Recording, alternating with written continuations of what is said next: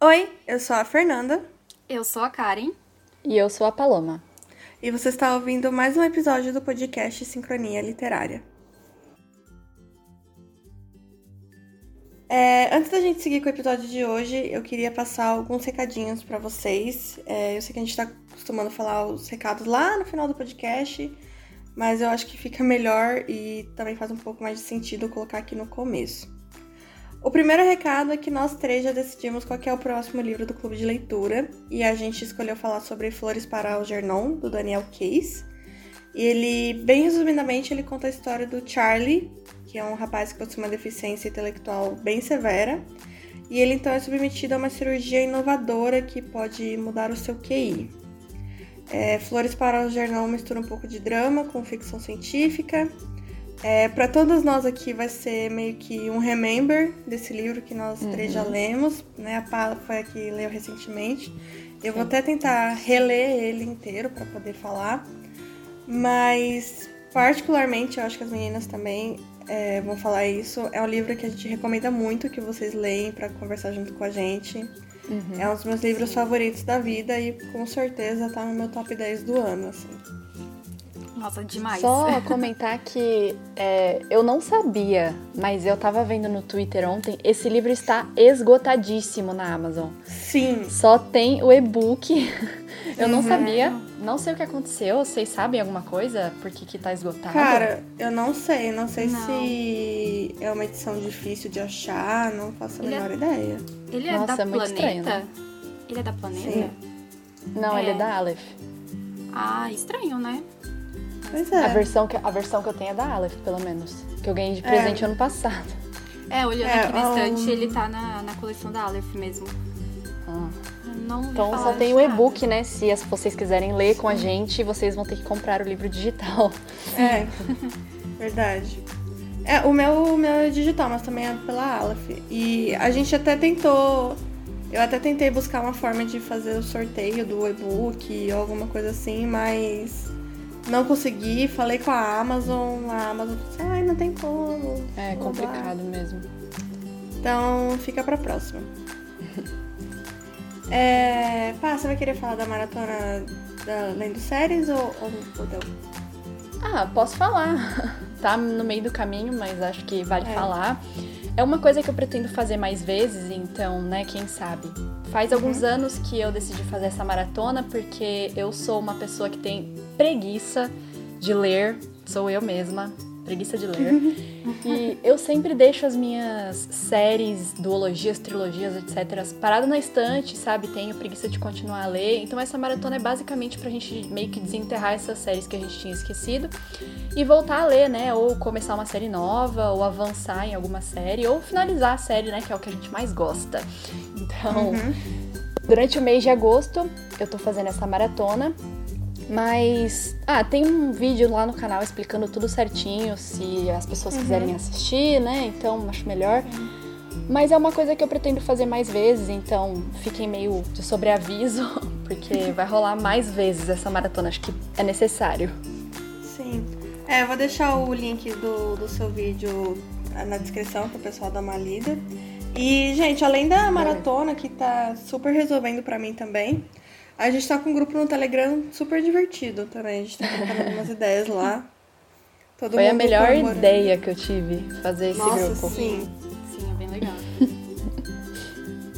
e o, o, último recado, mas não menos importante, que a gente achou que é necessário falar aqui com vocês, é que caso você não saiba, o nosso queridíssimo ministro da Economia atual, Paulo Guedes, ele está com um projeto que, em termos técnicos, visa acabar com a alíquota zero do PIS e com fins, o que faz com que esses, os nossos queridos livros sejam tributados em até 12%, o que causa aí um aumento significativo não somente no preço dos livros, o que acaba já diminuindo a sua pouca acessibilidade, né? A gente sabe que, querendo ou não, livro é um pouco artigo de luxo, né? Sim. Ainda mais com bibliotecas fechadas e tudo mais devido à pandemia mas ele também prejudica os autores nacionais, que vão acabar recebendo menos por isso, e também pode prejudicar livros com financiamento coletivo, deixando eles bem mais caros.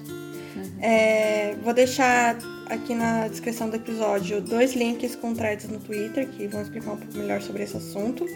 Assim como vou deixar também o link do Manifesto das Editoras contra essa medida e da petição para que você possa assinar e contribuir para que essa tributação não ocorra. Sim. E, outras, e o que você pode ajudar também é quando você for falar sobre livro, sobre o seu livro favorito, o livro que você está lendo, use a hashtag Defenda o Livro nas redes sociais para subir a hashtag aí e ter um pouco mais de visibilidade o assunto. Sim. Só reforçando que quando a gente fala sobre livros, a gente também inclui livros didáticos né? Sim. E uhum. as escolas é, estaduais de prefeitura têm uma verba é, limitada para comprar esses materiais para os alunos. E não foi revelado ainda como isso vai funcionar para as escolas, né? Então a gente ainda precisa dessa explicação aí. Porque não, não é só o livro que a gente pode comprar, né? É, compromete toda, todo o sistema educacional do país. Então é importante uhum. também a gente exigir um posicionamento com relação a isso. E a hashtag assinando petições faz essa cobrança e ajuda bastante. Isso aí. É, não esqueçam de seguir a gente no Twitter e Instagram, arroba sincronia_pod. Ou se você quiser mandar alguma sugestão de pauta ou algum outro assunto que não seja pelas redes sociais, você pode mandar pra gente por e-mail. É só escrever pro sincronialiteraria.podcast.gmail.com. Os recados de hoje estão dados, então bora lá pro episódio. O episódio de hoje a gente não necessariamente é um episódio polêmico, eu acho que não, eu acho que é mais um episódio de desabafo aqui entre a gente. Uhum. Que a gente vai falar sobre aquelas leituras que a gente tava super hypada, super esperando. Nossa, vai ser o, o livro do ano, vai ser uma das minhas melhores leituras. E aí a gente foi tombada. E aí não foi isso que aconteceu. né? Sempre tem aquela, aquela coisa de expectativa versus realidade, né? Nossa, o meme sim. é o meme, né? Deu, é, deu tudo certo ou deu tudo errado. É bem isso. O início de um sonho deu tudo errado. Isso, foi início horrível. de um sonho, exatamente. Então, vamos lá.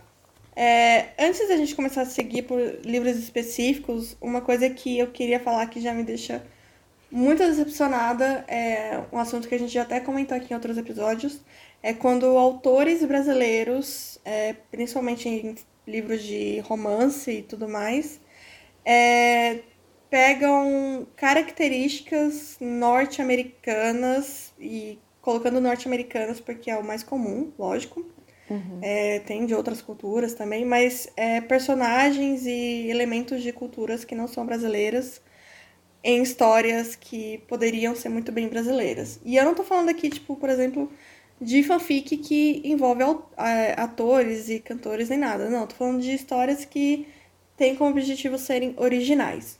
Hoje, por exemplo, eu tava passando pelo Twitter e aí eu vi uma menina falando que o livro dela tava de graça no, para Kindle e tudo mais. Falei, poxa, que legal, deixa eu dar uma olhada. E aí eu fui ver a sinopse e os nomes dos personagens eram Alex, Will, Patrick. E aí eu. Sabe, já. já eu fiquei, uhum. ah, poxa. E aí já, já me barra de ler algo que até pode ser uma história bem legal. Mas uhum. eu fico me perguntando assim, poxa, você não podia ter pensado num Pedro, sabe? Mas eu acho que nem isso, Fê. Eu acho que existe uma solução muito fácil para esses problemas. Assim, não, não vou dizer problemas, né? Para esses elementos. Se você quer usar nomes estrangeiros, então utilize nomes estrangeiros abrasileirados, sabe? Uhum. Assim, a gente usa muito desses nomes. Tem William, por exemplo. William é um nome comum no Brasil Sim. e não é brasileiro. Sim, Sim. dá pra então, assim, colocar assim, o apelido ali, Will e tal. Isso, dá pra você chegar no meio termo, entendeu? Você ainda uhum. vai estar tá usando nomes estrangeiros, mas que são comuns pro brasileiro. Eu acho que isso é uma solução. Sim. Mas, é, mas mesmo assim, pela sinopse não tinha nada que indicava que ele tivesse alguma brasilidade, sabe? Hum, Se ainda tivesse Sim. alguma coisa, tipo, ah, São Paulo, Rio de Janeiro, Minas Gerais, qualquer coisa que me desse um indício que poderia ser uma história brasileira, apesar dos nomes dos personagens não serem, uhum. eu acho que eu teria já me interessado. É, É, um exemplo muito grande que a gente tem desse tipo de conteúdo é os famosos livros hot. Uhum. Que todo mundo, todo mundo já teve a sua fase hot. Eu sei que você já teve. Sim. Quem nunca? Se você né? não teve, você vai chegar. Você vai ter. Você vai chegar. É, espera os 18 anos, preferencialmente, tá? Sim, por É, favor, sim, por favor, sim. tá? Mas Até assim, a porque não é porque a gente tá sendo chata, não, tá? Assim, ai, você só pode ler esses livros quando você tem 18. Não, é que quando você começa a entender um pouco mais desses assuntos, esses livros se tornam muito mais divertidos. Então, quando Sim. você não tem a maturidade para apreciar esses assuntos, não, não vai ser uma leitura tão boa quanto. Sim. Sim. Então, querido ouvinte maior de 18, se você nunca chegou na fase hot, é porque você ainda vai chegar. E uma vez que você chega, demora pra você sair, viu? Demora um pouquinho. É, Só que tá aí um você tá- aí. É. Você passou por essa fase, e aí você já tá entrando em outra, você já tá descobrindo algumas outras leituras. Mas sei lá, você lê um livro um pouco mais pesado. É o que eu faço, por exemplo. Eu li um livro um pouco mais pesado, principalmente eu que gosto de leitura de terror. Aí eu vou lá, quero uma coisinha mais, mais leve, um romance e tal. E cara, não tem jeito. Praticamente quase todo livro hot brasileiro é, basicamente tem o mesmo plot. É a mocinha e o mocinho. O cara, ele é CEO de uma empresa, ele, ele é descendente de italianos, ou ele estudou em Oxford, entendeu? E aí ela vai trabalhar no escritório dele na Avenida Paulista. Basicamente é esse o Sim. plot, entendeu? E aí já fica chato, porque você não encontra nada que, que por mais que seja uma história, vai, um pouco impossível de acontecer, né, entre aspas, Sim. porque vai saber se você não teve essa sorte de Sim. encontrar, né? É, e Não sei. é importante também ressaltar que geralmente essas mulheres, essas meninas, estão sempre em uma posição inferior ao do personagem masculino. Então, ou elas são Nossa, secretárias, ou elas são estagiárias, ou estão começando agora na profissão, elas sempre estão ali Sim. Exato. abaixo. Elas sempre são, elas têm o, como traço de personalidade de serem grosseiras também. Eu sempre, eu sempre, sempre lembro, acho que foi o Paulo Hatz que falou que os livros hot, principalmente os livros brasileiros, eles estão meio que transformando o nome CEO, sabe? O termo CEO. Sim, Ninguém mais sim. quer ser CEO no Brasil, porque você sabe que você vai estar envolvido com alguma história muito picante. É verdade. E falando em Paul Hatz, recomendo um dia que você estiver pra baixo, assim, e ver os vídeos dele lendo sinopses de livros hots. Porque, assim. Impagável, gente. Impagável. Eu não A- assisti ainda nenhum. Anima também nunca dia de assisti. qualquer pessoa. Imagino. Mas agora partindo para os livros, então já que a gente falou aqui dos livros hot, eu acho que a gente vai acabar até nem indo tanto para esse lado, porque ele é meio que generalizado, assim. É, não necessariamente são livros que, que a gente vai se decepcionar, a não sei que eles sejam bem ruins mesmo, porque você já tá esperando o que, que vai acontecer. Então, é, leiam esses livros se você tá num dia meio bad, alguma coisa assim. Alguns são bem engraçados mesmo, são bem divertidos. Sim. Mas é que se você é uma autora e você escreve esse tipo de conteúdo, dê, dá um pouquinho mais de brasilidade pra ele. Ele não precisa ser CEO, sabe? Ele pode ser lá. Vice-presidente. Só de você mudar Vice- o termo já, já Olha mudou, só. entendeu? Olha lá. Entendeu? Ele é da contabilidade, ele é Ele do dá TI, é do RH. é do RH. Ai, meu Ai, Deus. gente. Esses Entendeu? livros também, eles são ótimos livros de transição, né? Quando você lê um livro muito Sim. pesado, tá precisando Nossa, de uma leitura certeza. leve, assim, em- com um pezinho na ressaca literária. Eles Nossa. são muito bons, que geralmente você lê em dois, três dias e já se Sim. anima de novo pra pegar outros livros. Uhum. É, e esses livros mais hot, dependendo de como a pessoa escreve, é, não é nem só tipo a parte hot que te interessa, sabe? A história é legalzinha, é gostosa de, de, de ler e tudo mais. E às vezes dá até um quentinho no coração, sabe? Eu, eu gosto de histórias desse tipo. Que tem toda a parte hot e tudo mais, mas que a história dos dois ali, do, né, do romance, também, também serve bem, sabe? Não só a parte de putaria.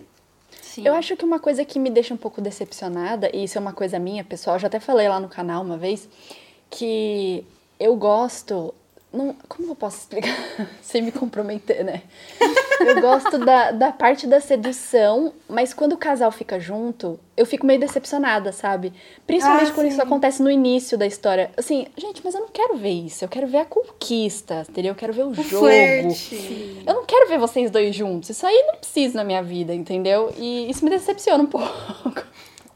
Não, eu também. Eu também gosto mais do, do flerte. Principalmente é Enemies to Lovers. Enemies to Lovers, né? Inimigos para nós. Sim, sim. É maravilhoso. Meu gênero favorito.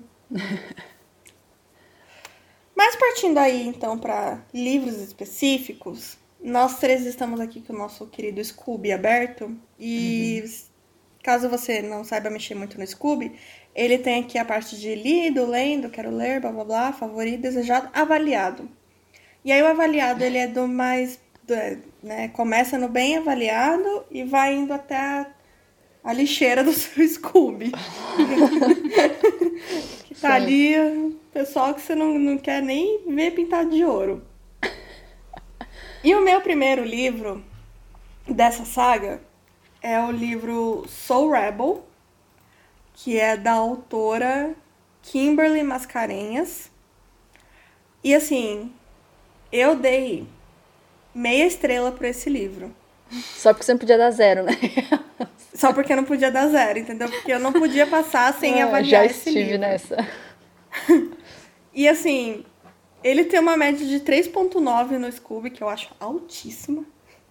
E ele conta a história da Cassidy, ou Casey, que é uma jovem tímida, mas muito forte e decidida. Isso é o que tá na sinopse, viu? Uhum. E aí ela conhece Mason, que é um cara lindo, sexy, mas com fama de perigoso. Essa fama de perigoso, gente, é porque ele e os amigos, primo, não sei, eles são. Eles têm uma gangue. Eles são meio que de uma. Não, não é nem máfia, Eita. porque máfia é meio chique, né? Uma coisa meio poderoso chefão, alguma coisa assim. Uhum. Não, é uma gangue mesmo, as trombadinhas, sabe? Eles roubam as coisas, assim. E, gente, esse livro é tão errado que eu não terminei de ler ele. Eu abandonei ele. E assim, não é que eu abandonei, tipo, ai, tô em casa, parei de ler, mais pra frente eu doei. Não, eu estava voltando para casa do meu serviço e na linha amarela do metrô aqui em São Paulo tem algumas alguns pontos que você pode deixar livros para para doação, não para doação, mas para outras pessoas que estarem passando por lá pegarem e ler e tudo mais. É meio que uma biblioteca que se mexe. Uhum. E aí eu simplesmente larguei o livro lá. Eu falei, não quero nem voltar com esse negócio pra minha casa. Meu bem. É horrível isso. Horrível. Horrível. Horrível. Horrível. Horroroso. Horrível. Um espanto. Me faz mal. Ai, e aí, a autora é brasileira, então, assim, pelo que eu tô vendo aqui, ela não tem outros, outros livros, eu não sei, não procurei saber. E eu espero do fundo do meu coração que se ela continua a escrever, que ela tenha mudado um pouco o seu estilo de, de contar uhum. histórias mesmo, porque particularmente eu não acho que essa seja uma história que tem que, tem que ser contada. Uhum. E, e é isso. Eu não podia passar por esse livro, por mais que eu tenha abandonado ele, sem avaliar, e por isso que eu avaliei com meia estrela. É, um negócio que você falou, eu não ia. Gente, eu juro que eu não ia trazer Crepúsculo pra conversa. mas, é, eu acho mas que é até legal Karen da Karen comentar. não, mas não é decepção, não. É que você falou um negócio que me lembrou. É, que eu achei muito legal da parte da Stephanie Meyer. Você falou assim, ah, eu espero que essa autora, quando ela eh, escreva um próximo livro, ela mude, né, algumas coisas, assim, o seu posicionamento. E a Stephanie Meyer falou um negócio esses dias, eu vi lá no Sem Spoilers, se eu não me engano, é, que ela acha que Crepúsculo envelheceu meio mal. Tipo, ela tem a consciência de que algumas coisas podem, sabe, ficar meio ambíguas, assim, o que aconteceu. Uhum. Tipo, o relacionamento do, do próprio Edward com a Bella, tipo, ficou uhum. meio esquisito hoje, né? Sim. E ela disse que ela sabe disso, ela tem consciência. Tanto que ela não esperava que os fãs tivessem tanto interesse em Sol da Meia-Noite, porque ela sabe que muitas coisas mudaram, de, sei lá, 10 anos faz que esse livro estava uhum. no hype. Então ela tem consciência disso. Eu acho, que, eu acho que isso é o mais importante. Por mais que a gente se decepcione com uma história, é, existem algumas coisas, alguns elementos que meio que não dá para deixar passar mais, sabe? Não é mais uma coisa pessoal, é uma coisa Sim. Do conjunto. Tipo, é uma, uma coisa que não dá para aceitar. E a Stephanie Meyer, que é uma autora super grande, super gigante, ela tem consciência disso. Eu acho que isso Sim. é o mais importante. A partir de agora, todas as histórias que ela for escrever, ela vai ter isso em mente, uhum. sabe? Que Sim. Deu muito certo na época, mas hoje em dia pode ser que não dê muito certo. Então, uhum. foi só porque eu lembrei e eu achei isso bem legal da parte dela. É, eu realmente espero que ela perca a obsessão por pele clara dela, porque é irritante demais. então, né? Porque, assim, eu comecei a ler Sol da Meia-Noite e só em um capítulo ela falou em pele pálida umas duas, três vezes. E uhum. já tô irritada, gente. Nervosa. Então, espero, espero que ela não fique mais, porque falando de pele pálida, pele alva, uhum. pele blá blá blá, porque já chega. A gente já entendeu que é todo mundo branco. Ficou claro. Sim. Stephanie Meyer, se você estiver ouvindo. Ela vai estar. Tá. Ela vai estar, tá, com certeza. A gente vai mandar pra, pra Intrínseca esse, esse podcast e, ela vai, e a Intrínseca Sim. vai mandar pra, pra Por favor, repasse a minha mensagem, que a gente Nossa. não quer mais. Mas, ok, é, trazendo aqui Crepúsculo, você, você tinha comentado que você releu o Crepúsculo, uhum. né? E agora você começou a ler o Sol da Meia-Noite. Sim. Você, você acha que, tipo, a Stephanie Meyer, ela tentou mesmo escrever igual ela escreveu 10 anos atrás? Ou dá pra sentir uma diferença, assim, entre um e outro? Apesar de, obviamente, ser o point of view do Edward, né? O ponto de vista uhum. dele. E provavelmente ele é muito mais creepy, né? No, no então, ponto de vista dele. Primeiramente, é, eu queria dizer que o Edward, ele é insuportável. que cara chato, tá? Mas eu preciso fazer uma confusão aqui, que eu só li o primeiro capítulo. Eu sei que eu tava muito uhum. ansiosa, mas é porque, ah, tá assim, é, um capítulo, 30 páginas, a Stephanie Meyer também, Nossa ela senhora. vacilou é. aí, entendeu? Sim. É, eu tava conversando com uma amiga que tá lendo o e-book, aí ela falou: Eu acabei de chegar num capítulo que é uma hora e quarenta o capítulo. Misericórdia. Então, assim, Deus, gente, é, não tem condição. Jesus. Mas, é, vendo senhora. o que eu reparei nesse primeiro capítulo e vendo algumas outras pessoas falarem, é, parece que os capítulos vazados continuam iguais. É, uhum. Ela pegou os que vazaram e continuou a partir dali. Então, por enquanto, parece que tá tudo igual, né? Pode ser que depois é, não uhum. vai mudar muito, né? Porque ela vai querer seguir a mesma linha, provavelmente. Uhum. Mas assim, tá tudo bem parecido. Só que uma coisa que ela consegue passar muito bem é que o Edward tem cento. Ah, desculpa aí, Crepusculetes, mas eu acho que são 107. Não me recordo. Vou tirar bem. sua carteirinha de fã se você tiver errada, hein? Vão o famoso vão centenário, né? É, então. E ela consegue passar que ele é muito mais maduro do que a Bela. A Bela era uma menina hum, de 16 uhum. anos, é, muito mais imatura, né? Então, isso é. a, até onde eu li, assim, que não foi muito, né, gente? É, ela tá conseguindo. Ela conseguiu mudar essa chave. Ela conseguiu colocar um, um personagem mais maduro. Tão maduro que ele é pedante. Chato ah. mesmo. Ah. Ele é o mais, ele é o mais inteligente. Uhum. Todo mundo que tá ali é chato. Nossa, eu tenho ah. que aguentar esses adolescentes chatos. Eu acho que eu também pensava. Ah. Se eu tivesse, assim, 100 anos de vida, uhum. talvez eu é. também ia achar, assim, nossa, esse bando de Se eu já sou assim normalmente, eu fico, ai, gente, pelo amor de Cristo. Imagina Mas, se eu tivesse enfim. 100 anos. A gente não ia falar de Crepúsculo e a gente deve ter aqui uns 10 minutos. Gente, Crepúsculo já virou um bichinho de estimação desse podcast. Ai, não tem sim, como a gente, gente. Passar. Ai, não tem como, né? E eu nunca li. Eu tô aqui falando assim, o que eu vejo na então, internet. Então, eu tô, eu tô quase relendo o primeiro livro e e tá todo mundo falando só da meia-noite pra lá, só da meia-noite pra cá. Uhum. Tá, eu tô quase lendo já. Ah, eu tenho que tomar cuidado pra não ser cancelada, porque eu tô falando de um livro que eu não li. As pessoas Olá, não aceitam isso. É, pá, Nossa, é verdade, pá. É melhor ficar quieta. Nós se coloque no seu. Se coloque no seu lugar de quem não leu é. livro, tá bom? Você não, não tire as coisas fora de é. contexto. É. Mas enfim, mas só fechando, é isso. É, eu não li uhum. muito, mas é, aparentemente tá igual. Mais pra ah. frente eu posso até falar uhum. para vocês duas Entendi. se mudou alguma coisa assim. Beleza. Paloma, você que, hum. igual eu, não é muito boazinha com, com as leituras, qual que é o seu primeiro livro? Fui tombadíssima. Olha, eu, eu gente, eu, eu sou muito boazinha com as minhas leituras, sim. Eu sou uma santa às vezes. É porque às vezes eu tô nos dias meio críticos, sabe? E uhum. aí o livro tem que ter sorte de me pegar num bom dia. Só que então, né, o meu primeiro livro é muito polêmico. Eu nem ia, eu nem ia fingir que não existe, assim. Ai, gente, que complicado. O meu primeiro livro do Scooby foi um livro que eu dei meia estrela. E eu já falei dessa história aqui, acho.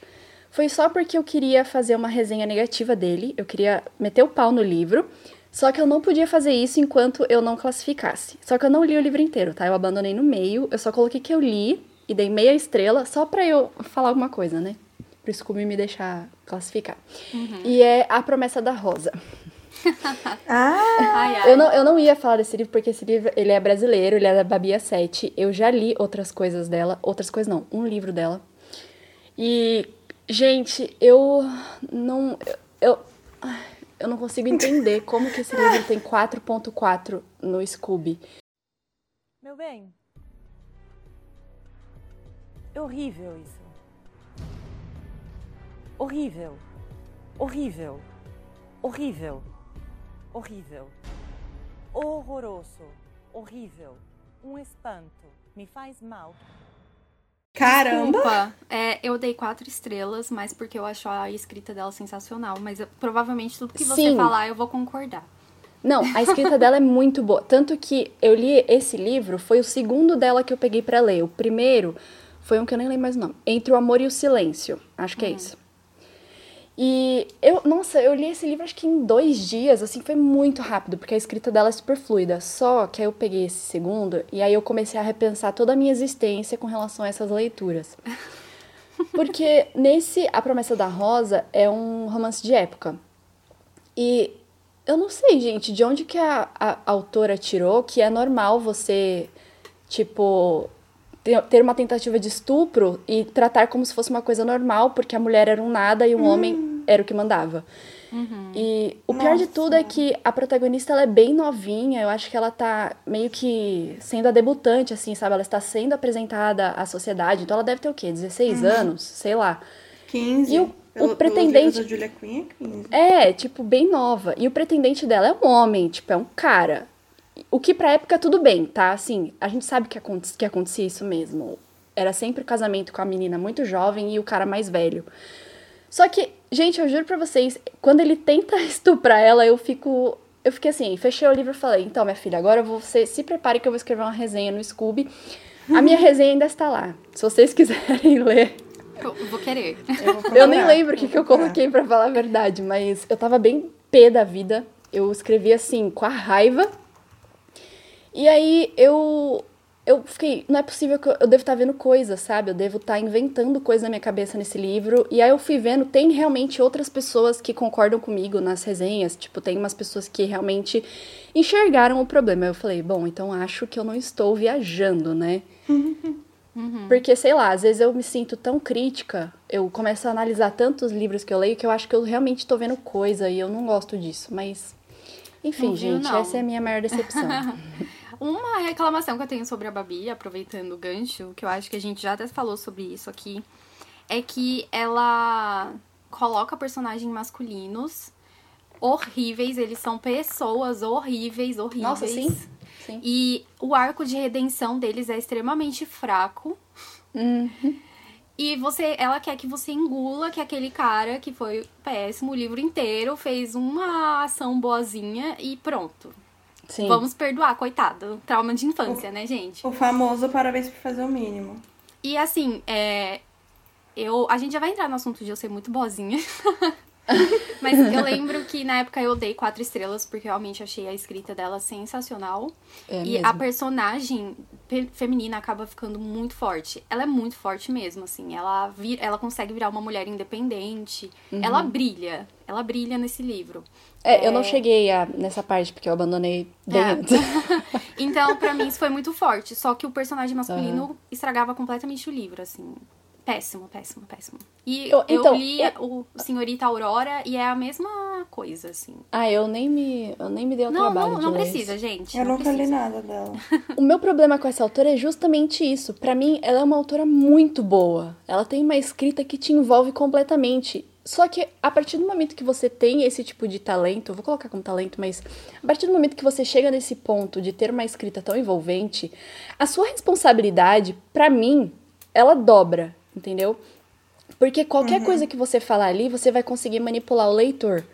Se você coloca como uma tentativa de estupro, a menina tava dormindo, o cara tentou estuprar ela, então a partir. Assim, você colocou aquela situação de forma tão envolvente que parece que é normal. Uhum. Sim. Entendeu? E não, não é normal isso, gente. E eu- depois disso eu até comecei a pensar no outro livro que eu falei que eu li, e o outro eu não tinha visto nenhuma situação realmente problemática, senão eu acho que eu teria abandonado ele também. Mas eu, eu lembro claramente que no final do livro, é, não é spoiler não, tá, gente? Ele, o cara, o, o cara que é bem escroto pra falar a verdade, ele fica chamando a menina de bruxa. Tipo, ai, você é uma bruxa, você me enfeitiçou. Você Ah. fica jogando os seus encantos em mim. Sabe assim? Tipo, Nossa senhora, meu pai. o clássico você é uma bruxa ou você é louca, você não sabe o que você está falando. Tipo isso. Então, não sei, eu fiquei meio com o pé atrás com essa autora, não li mais. Mas também não julgo quem lê, entendeu? Porque eu sei que ela é uma boa autora, ela escreve muito bem. Então, Sim, é a sim. vida. Esse A Promessa da Rosa, ele até tem um spin-off, que na época Hum. uma amiga falou pra eu ler, que explicava muita coisa, mas eu não gosto disso. Talvez ela tenha tentado se redimir e tal nesse spin-off, É, mas eu já não. ser, pode ser. Eu já não estava mais afim de dar outras. Eu já dava com ranço, então Eu já, eu já não queria mais. deixa quieto. Você, Ká, não tem como você Ai. fugir. Então, essa eu, é recém-descoberta, essa aba do Scooby de avaliados. Eu nunca tinha reparado nela ali. Mas eu percebi que tem livros que eu tenho uma lembrança super negativa e eu dei, assim, três, quatro estrelas, né? É. Então eu preferi pegar livros que eu tinha uma alta expectativa. Esse primeiro livro que eu vou falar, não, mas os outros são mais livros que eu tinha uma expectativa muito alta e eles me decepcionaram de certa forma, assim. Porque se eu for pegar livro que eu dei nota baixa, vai ficar difícil pra mim. Mas enfim, o primeiro livro é, eu dei duas estrelas e meia. É, acho que devia ter dado uma, agora pensando melhor. Talvez eu mude. Mas é A Garota Perfeita, da, da Mary Kubica. Acho que é assim que se pronuncia. Ele é um thriller psicológico. É, na época que ele lançou, ele foi muito bem falado aí nos, nos booktubes da vida, Instagram e tal. E ele, ele na- basicamente, ele vai contar a história de uma professora de 25 anos, a Mia. Ela é filha de um juiz de Chicago e ela não se dá bem com o pai, tá, gente? Pobre menina rica. Ela É. escolheu ser uma professora, é, acho que se não me engano é jardim de infância. Ela mora num lugar extremamente humilde porque ela não quer a riqueza da família dela. Ela não concorda com as ações do pai. E, e então ela escolheu levar outra vida, tá bom? Aí ela é sequestrada. Tem todo um motivo por trás do sequestro dela. É, mas quando. Isso aqui não é spoiler, ela tá na sinopse do livro. É, quando ela é resgatada, ela não se lembra mais, ela não consegue se lembrar é, quem a sequestrou, qual foi o motivo, e o livro vai te contando aos poucos quem foi, é, por que sequestrou, como que foi o relacionamento deles. E basicamente ela criou um relacionamento com o sequestrador. É, e assim, é claramente uma síndrome de Estocolmo. E eu esperei o livro inteiro pra isso ser abordado. É, e é- isso era tratado muito naturalmente. Ah, ela se apaixonou pelo sequestrador. ah, Ai, gente, é porque ela amava muito ele, entendeu? ele, não tá. é, ele, ele não era um homem É ruim. tipo aquele, esse filme novo da Netflix tá fazendo super Ai, sucesso, né? credo. 365 dias. Qual? Gente, 365. Ah, não, ah, tá. é, de- sei lá, gente. é, 365. Agora eu não sei se tem dias junto, alguma coisa assim. É. Não, assim, é que parece que nesse filme os motivos do sequestro são muito escusos, né? Mas.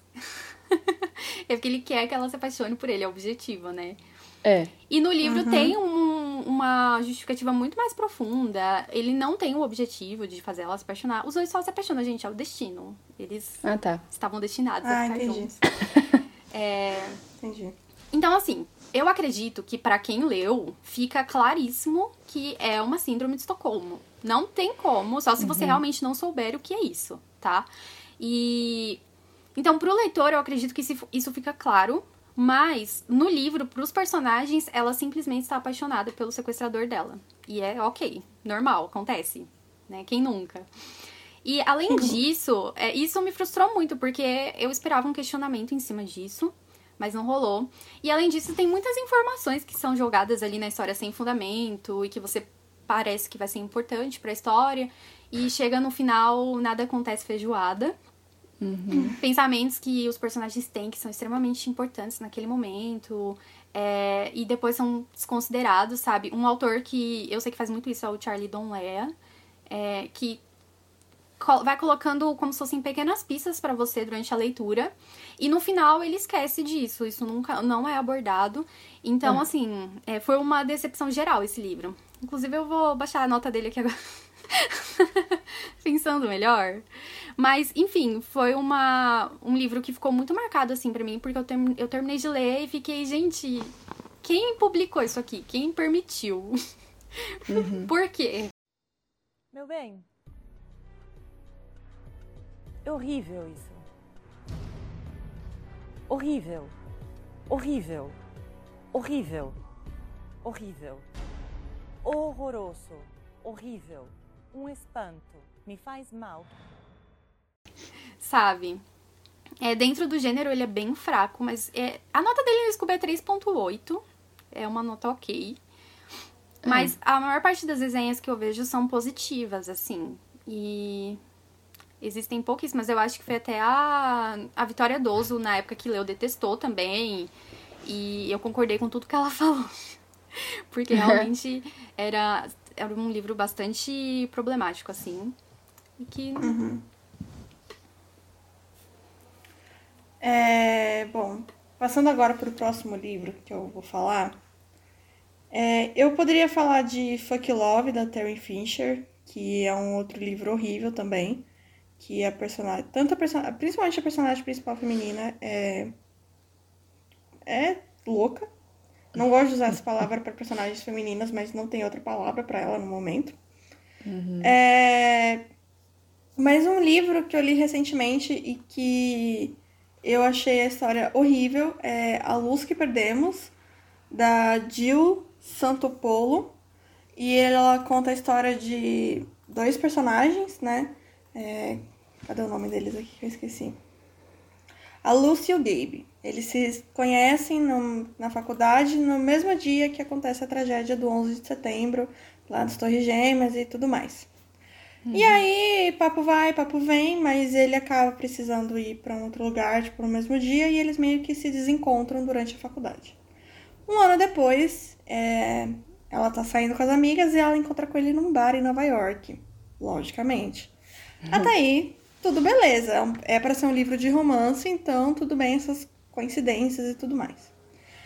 E aí eles estão super apaixonados e eles ficam juntos, é um ótimo relacionamento, é um relacionamento intenso e etc. Só que ele ficou muito marcado pela tragédia do 11 de setembro, e aí ele quer tentar fazer alguma coisa a mais pelo mundo. E então ele procura carreira no fotojornalismo, e ele quer ir para área de conflito para poder cobrir essas reportagens, né, e tentar fazer a diferença no mundo. E ela trabalha com desenho infantil, ela, ela trabalha numa produtora de desenhos infantis e tudo mais. E a- até aí a história tava indo super legal, meio um pouco parada, assim, mas tudo super legal, tudo certo. E aí, é, ele não tinha comentado com ela antes dessa viagem, e aí ela meio que. Eu não sei se ela descobre ou se ela- ele conta pra ela meio que em cima da hora. Ela fica bravíssima, com razão, mas ele fala assim: Eu não vou te barrar dos seus sonhos. Se você quiser ir comigo, show de bola, mas se você não quiser ir, eu estou indo, porque isso é importante pra mim.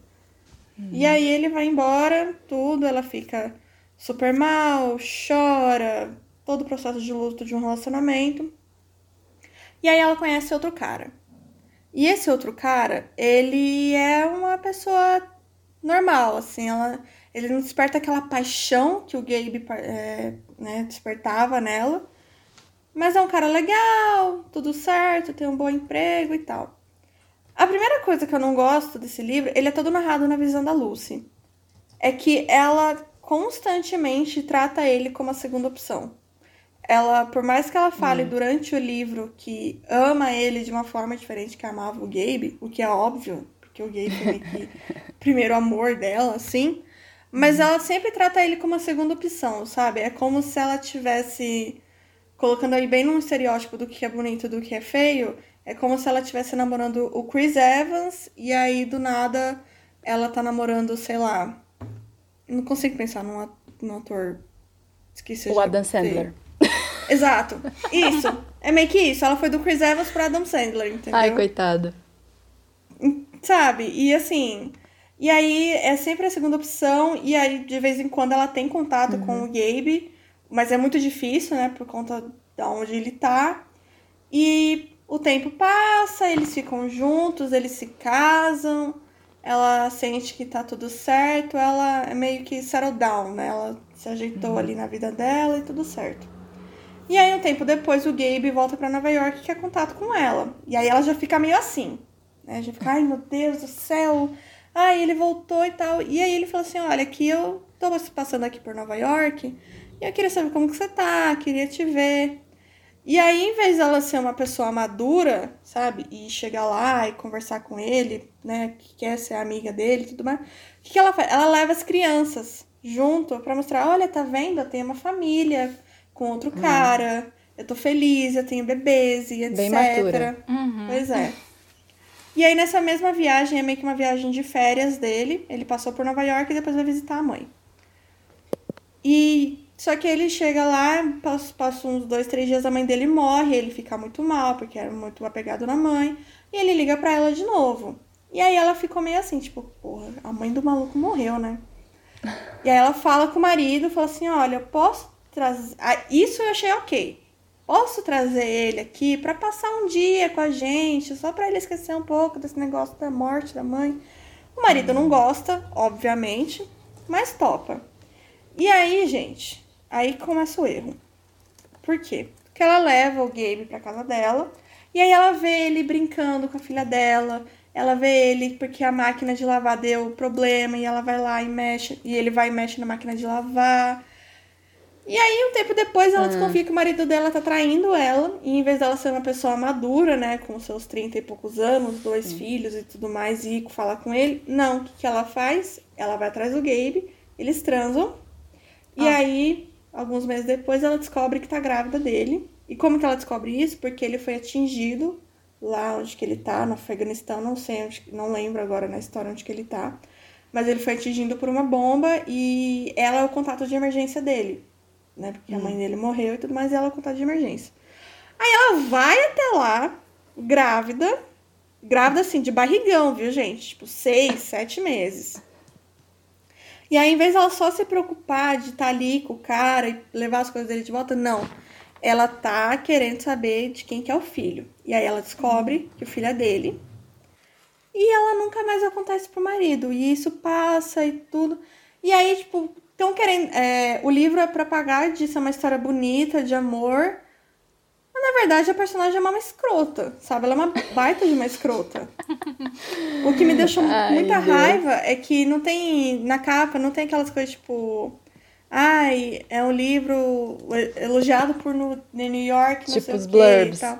Uhum. É, e aí tinha lá que é, fãs de Como Eu Era Antes de Você vão se apaixonar por esse livro. Eu amo Como Eu Era Antes de Você. Eu adoro hum. esse livro e eu choro toda vez que o filme. E esse livro não tem nada a ver. Uhum. Absolutamente nada a ver, sabe? Sim. Ai, gente, sério. Mas esse livro, é, ele faz parte do clube da Reese. E, cara, da Reese Witherspoon, atriz. Mentira. Eu tô muito decepcionada com os livros que ela tá indicando. Fora Daisy Jones and the Six, que realmente foi bom. Mas eu não sei, eu acho que a Reese tem que começar a ler os livros direito, porque tá lendo Reese, cola na errado. gente, cara. Você não tá sabendo o que você tá lendo. Ai, gente. Sério, tá uma decepção esse clube dela. Sério? A maior parte dos que eu li, eu gostei do dela. Mas esses que vocês falaram, né? O que, eu acho que aquele que você leu, né, pá, que você não gostou, eu acho que é, é, é dela de, também, dela né? também. É, mas os que eu li, assim, eu achei livros bons. Mas, né, ninguém, Esse- aquela, aquela leve passagem de pano, ninguém pode acertar sempre, né, gente? É, isso Todo é mundo verdade. erra. Verdade. Esse, essa história que você contou me lembrou de um livro que eu li recentemente. É assim, o plot é bem parecido, sabe? Essa questão de gravidez e tal. Só que esse livro que eu li, ele é maravilhoso, tá? Eu dei cinco estrelas pra ele. É Fique Comigo.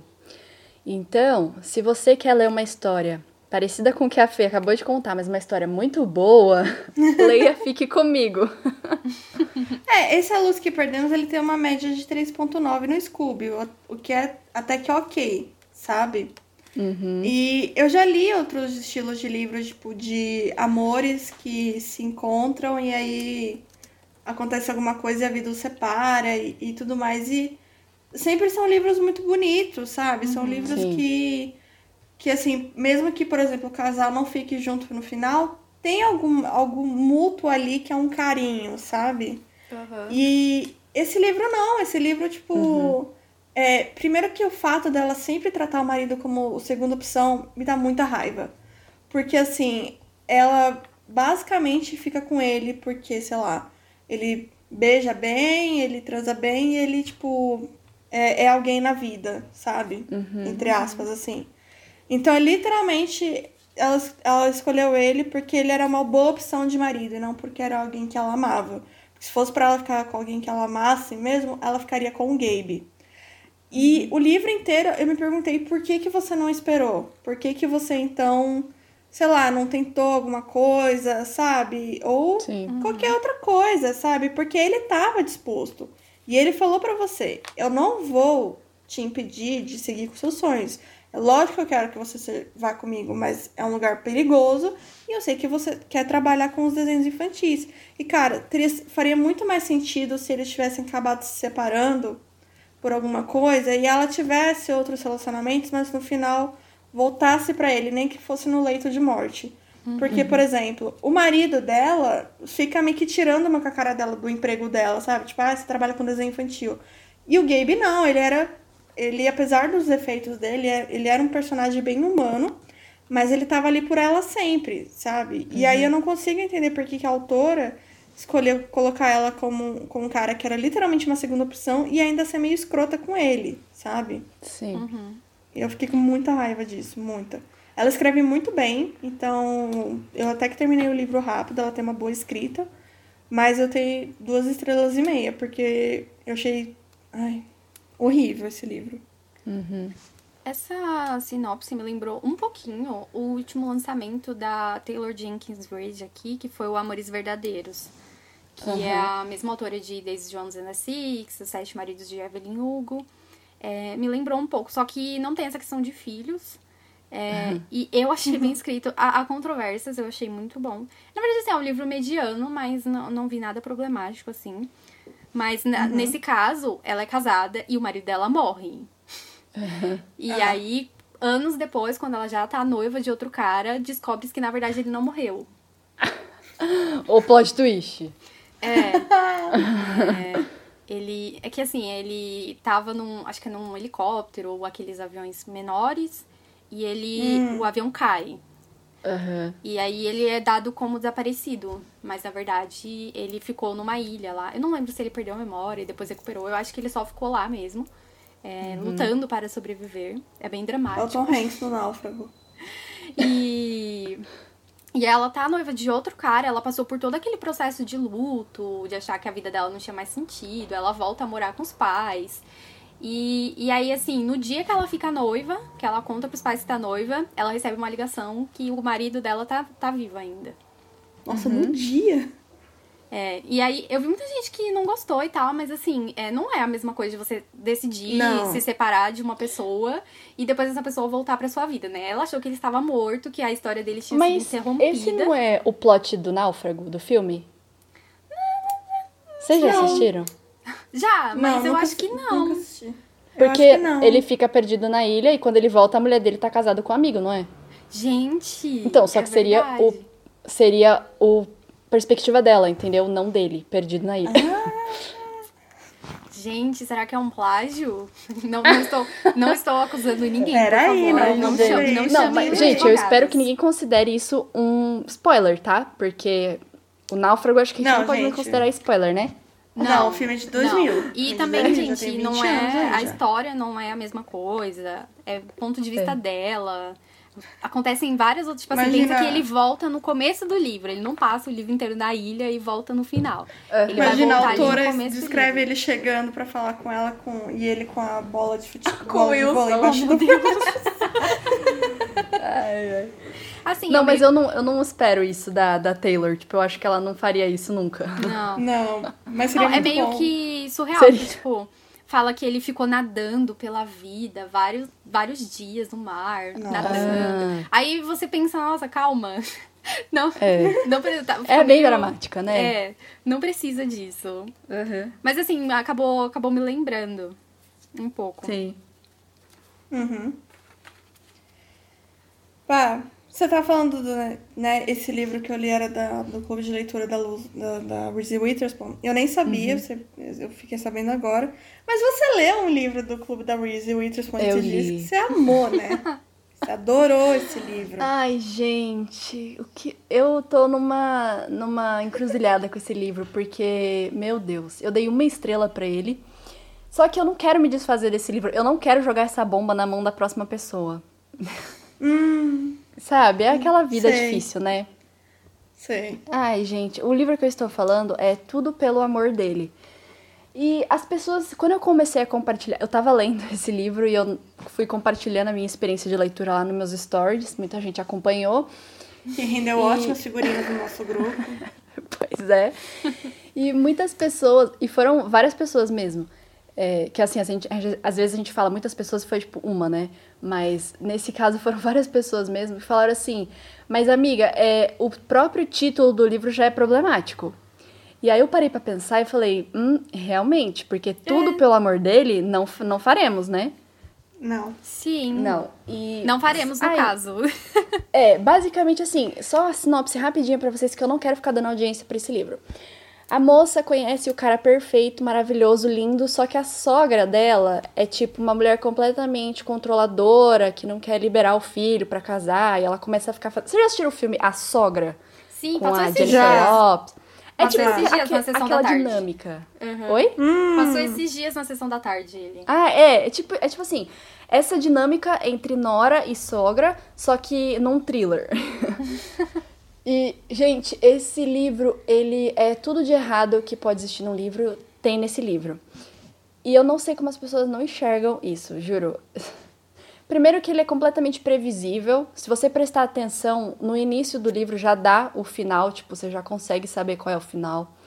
Segundo que, gente, é tudo pelo amor dele mesmo. A protagonista passa pano pro cara de uma forma que eu não consigo aguentar. Assim, zero amor próprio, sabe? É, é tenso, de verdade.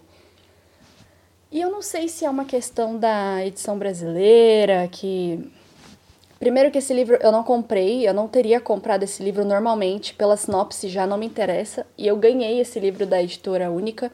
Eu não sei por que raios eles me mandaram esse livro, mas veio, e aí. Eu sei lá, gente. A edição tava esquisita, parecia que era mais uma fanfic, assim, sabe? Não criticando as fanfics, claro, mas parecia que era uma coisa muito fantasiosa e não sei, não parecia original, tanto que acabei de falar, parecia com o filme da sogra. Não sei, mal escrito, superficial, tudo errado. Ai, foi uma bela decepção. E eu dei uma estrela porque eu merecia uma estrela pelo meu esforço de ter lido o livro. Então, é, foi difícil. É isso. É Esse isso. foi o TED Talk da Paloma. Sim. Eu ia abandonar, tá? Eu não sou idiota, eu abandono o livro mesmo, sem dó. Só que Nossa, como eu tava também. compartilhando nas redes sociais, e as pessoas queriam saber, entendeu? Porque assim, quando eu, quando eu peguei esse livro pra ler, eu já comecei achando horrível logo no primeiro capítulo. Aí quem tinha lido e gostado tinha falado assim pra mim: "Não, você tem que ler até o final porque o final é assim, o plot twist. Então você tem que ler até o final". Chegou na metade, eu queria tacar fogo no livro. Só que eu falei, não, mas o final. Gente, o final, as pessoas estão falando do final, então eu tenho que ler. Aí eu fiz, da metade pro final, aquela leitura dinâmica, sabe? Eu só fui lendo o- as falas. não li a narrativa. E assim, Mas, né? tipo assim, só quero chegar no final, gente, pelo amor de Deus. Bom ler pra ninguém poder falar que você não leu até o final. Exatamente, porque o final era o Exatamente. ponto alto, era o auge. E foi. Não quero falar, mas foi uma bosta, gente, esse livro, juro. Que decepção. Karen, você tá na rodinha de novo, você não tem como escapar. Oi, gente, então. a partir de agora só vão ter livros três mais estrelas, porque, sei lá, né? Talvez Porque é depois desse boazinha. episódio eu vá É. lá no Scooby e vá diminuindo a nota de tudo. É. Mas esse, esse livro que eu vou falar agora, ele é muito conhecido. É de uma autora muito conhecida. Vamos fazer um suspense, né, meninas? É de uma autora polêmica. conhecida. É porque pode ser de várias pessoas, né? Hum. É, e há quem diga que esse é o melhor livro da autora, e eu discordo fortemente. É, na época que eu li, na verdade, em escrita era um, um dos melhores dela, mas em história não. E esse livro, ele é Assim que Acaba, Colin Hoover. Uhum. Eu quero começar me justificando que eu amo a Colin Hoover. Nos últimos tempos, eu tenho tido menos, menos paciência para ela e para algumas problemáticas que ela insiste em não corrigir Sim. nos livros dela, entendeu? Eu tô ficando meio saturada de sempre ver os mesmos problemas. Mas eu gosto muito. Toda vez que lança, eu tô lá, cadelinha de Colin Hoover, comprando a edição em inglês. Nossa, eu também. Já, acho que o Assim Que Acaba é o, é o último que eu li dela, mas assim, por falta de dinheiros mesmo, porque eu também Aham. sou muito cadelinha da Colin Hoover. É, então. E aí, é, o, a premissa do É Assim Que Acaba. Não pode falar muito, porque pode, pode virar spoiler, né? Mas ela. Ah, eu acho que não tem problema falar um pouco, porque ah, é meio que difícil falar de do que decepciona a gente no livro sem É. Acabar soltando um spoiler, né? Sim, mas é, eu nem lembro o nome. Peraí. Não lembro. É a Ah, Lily. eu nem lembro das coisas. Não lembro o nome da personagem. ela, ela vem de um, um lar abusivo, né, Fê? Ela tem muitos Sim, problemas isso. com o pai e ela, assim, nunca entendeu o porquê que a mãe dela aguentava aquilo, porque a mãe dela passava. Então a escolha dela foi se afastar da família e viver em outro lugar e se afastar daquele ambiente extremamente tóxico. Sim. Até quando Ela o pai tinha- dela, o pai dela Sim. morre, né? Sim, sim. Aí é quando ela volta lá pro enterro e tal. E ela, quando ela era criança, ela conheceu o Atlas Corrigan, e eles foi o primeiro amor dela, mas ju- justamente pelo ambiente em que ela vivia, o pai dela não aprovava, eles acabaram se separando. Ela mudou de, de, de estado lá e ficou por isso mesmo. Guardem que ele vai voltar na história. Mas aí ela, ela já é adulta, já tem emprego e tudo mais. Ela mora em Boston. E ela conhece o Riley, que ele é o famoso CEO. Ele é um cara muito bem sucedido, muito confiante, muito Sabe dono de si. cozinhar. É, Ele é sensível. A sinopse, hein, gente? Sensível, brilhante. E ele Meu se Deus. sente. Uma qualidade dele é que ele se sente atraído por ela. Hum, Uau. entendi. E em determinado ponto do livro, ele mostra que ele não é nada disso, na verdade. Ele é um cara abusivo. E assim, é uma coisa que eu preciso elogiar nesse livro é que a dinâmica eu nunca vivi, eu preciso, acho que eu preciso deixar isso claro. Eu nunca vivi um relacionamento abusivo. É, mas conversando com algumas amigas que já viveram, que já leram o livro, algumas que gostam muito até da história, se identificam muito, é, ela, ela descreve a dinâmica do casal muito bem. É, é aquela coisa de que uma pessoa que tem um pouquinho menos de empatia vai ficar, ai gente, que menina besta, sabe? Como que ela, Sim. ela ainda tá aí nessa situação, por que, que ela não vai embora? Mas, é, o ponto de vista da, da protagonista, ela te traz, ela puxa você é, para tentar te mostrar exatamente o porquê ela não sai daquela situação.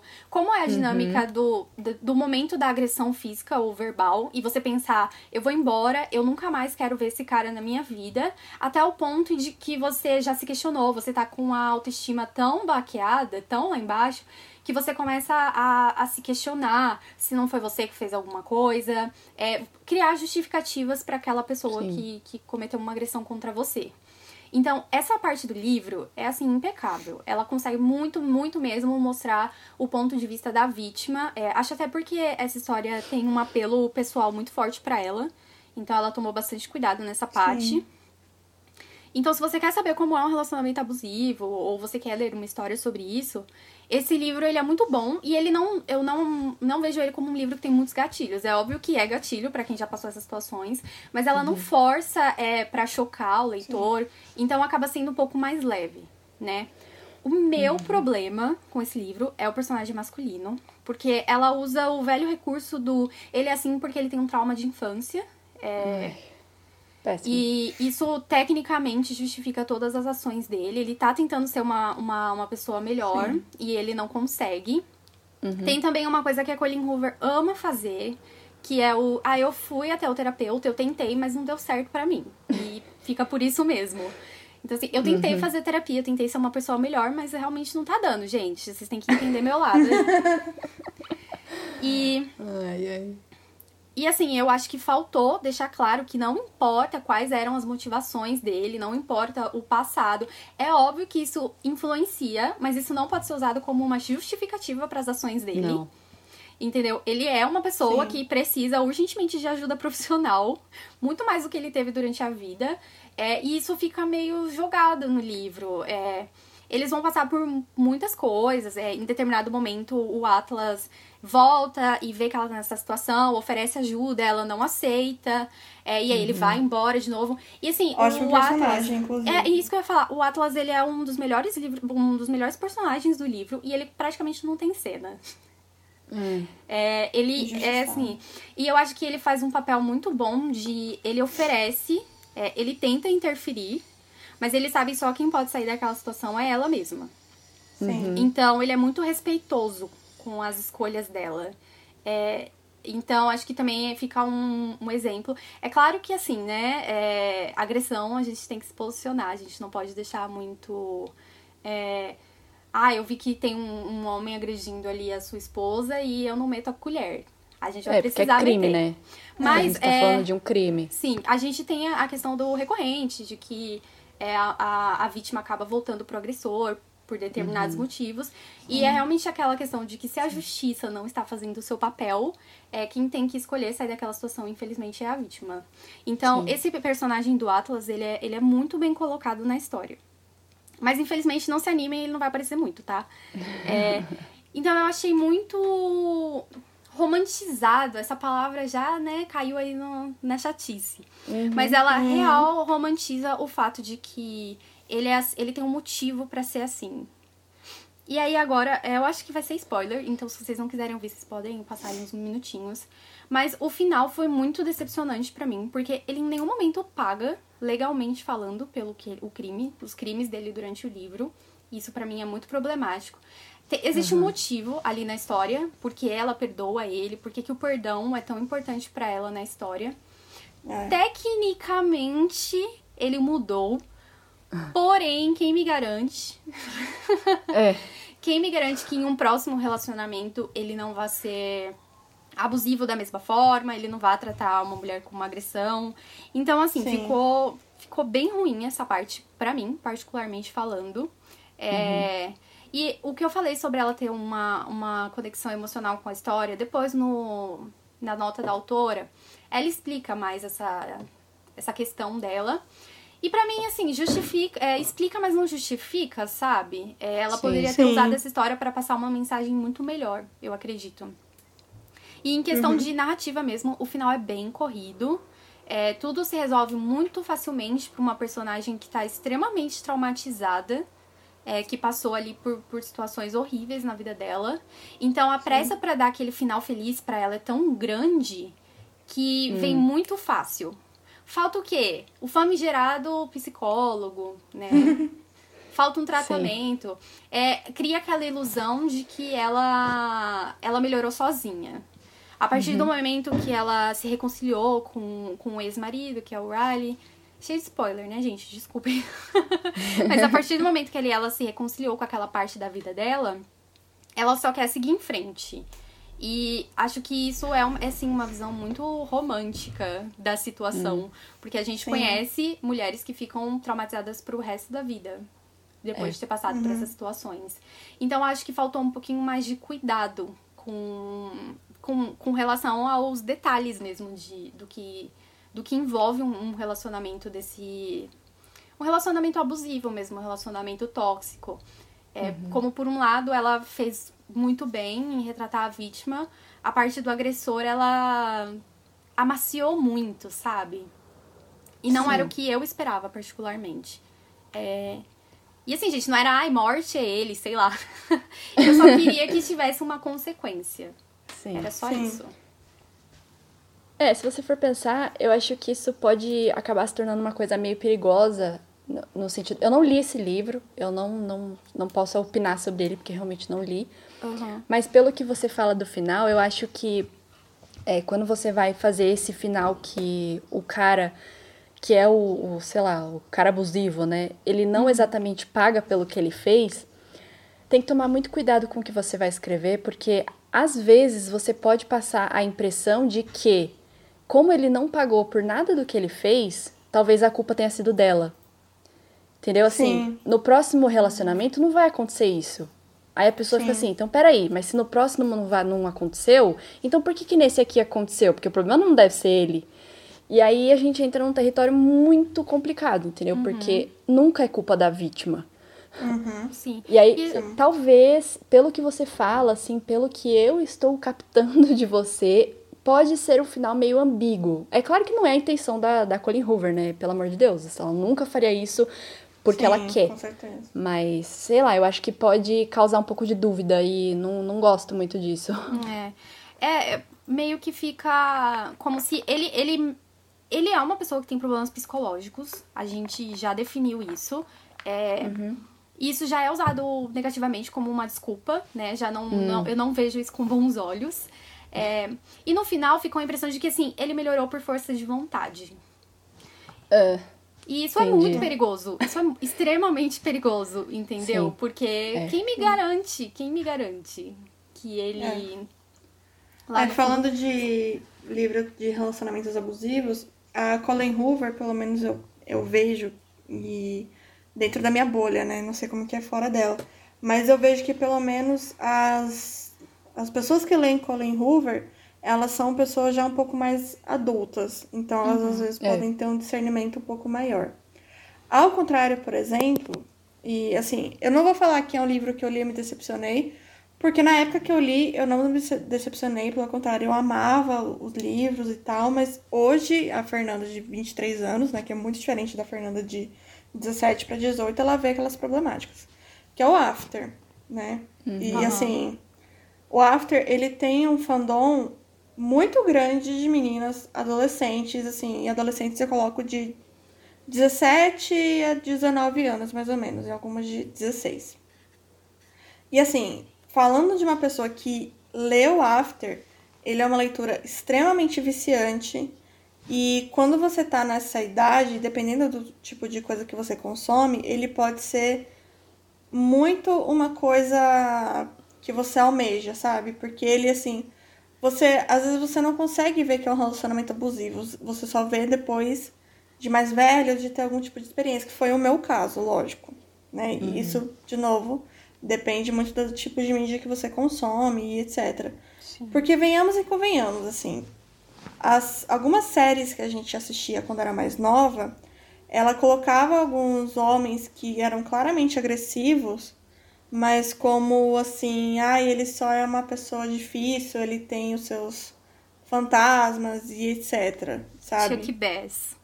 Chuck Bass. Eu acho que até, tipo, personagens, por exemplo, de séries de fantasia, como Diários do Vampiro uhum. e por aí vai. Entendeu?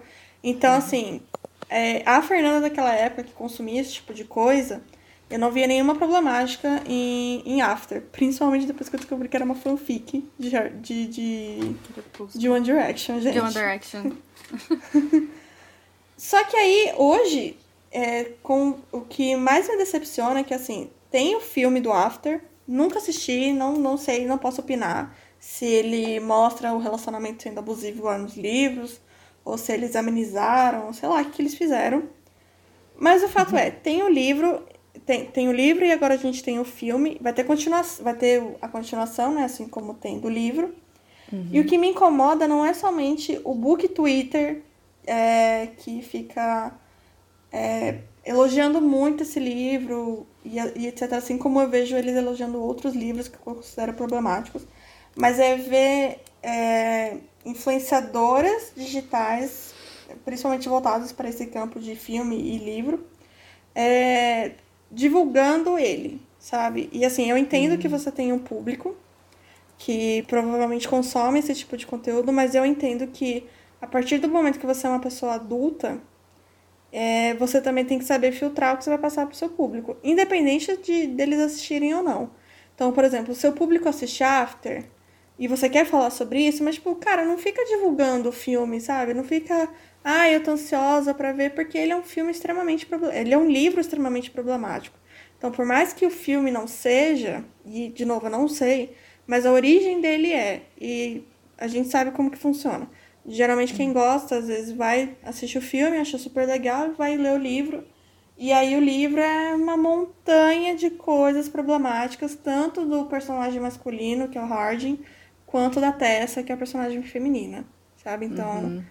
É, não é um livro que eu li me decepcionei, porque, de novo, eu amava na, na época. Então, assim. É, por, eu sei que ele é problemático, mas eu, tenho, eu nunca reli já para não passar raiva, mais do que eu já passo com ele. Então não é uma, uma leitura decepcionante, mas é é um, uma pós-leitura decepcionante para mim. E ver que há pessoas que influenciam pessoas jovens é, falando muito bem desse, desse filme e etc., me deixa bem chateada. Sim.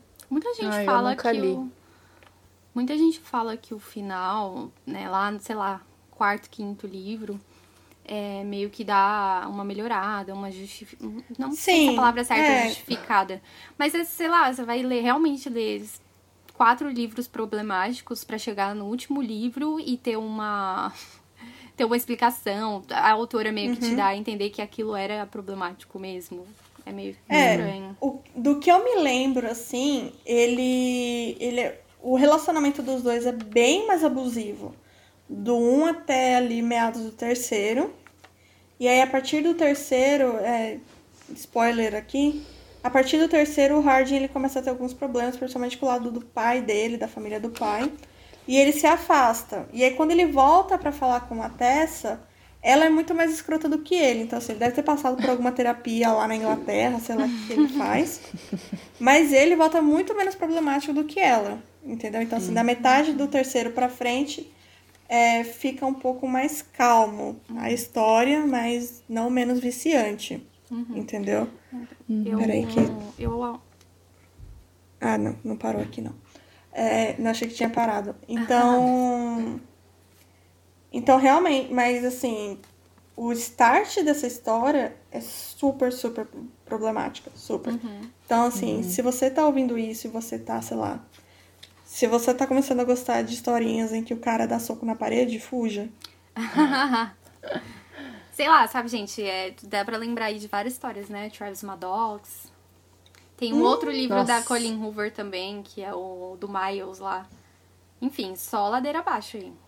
Sim. Vamos passar reto. É, o, o After eu abandonei porque eu já tava numa época que eu não tinha mais paciência para esse tipo de história. Eu já tinha passado um pouco da minha fase de uhum. ler esses livros mais jovens uhum. e tudo. Então eu comecei a ler e não, não me pegou. Eu nem lembro se eu tive essa. Eu já fui ler com a consciência de que era problemático, porque muita gente falava. Aí eu fui ler ah, mais a título sim. de curiosidade. E aí comecei a ler e já vi que não ia rolar e abandonei. Pronto, nunca mais voltei para essa história. É, quando, quando eu li, eu não fazia parte, tipo, de uma comunidade literária, sabe? Era, uhum. era eu mesma e Irene, assim, praticamente, sabe? então eu sei lá, primeiro emprego, aí eu fui na Saraiva, li a sinopse, eu achei maravilhosa e fui atrás.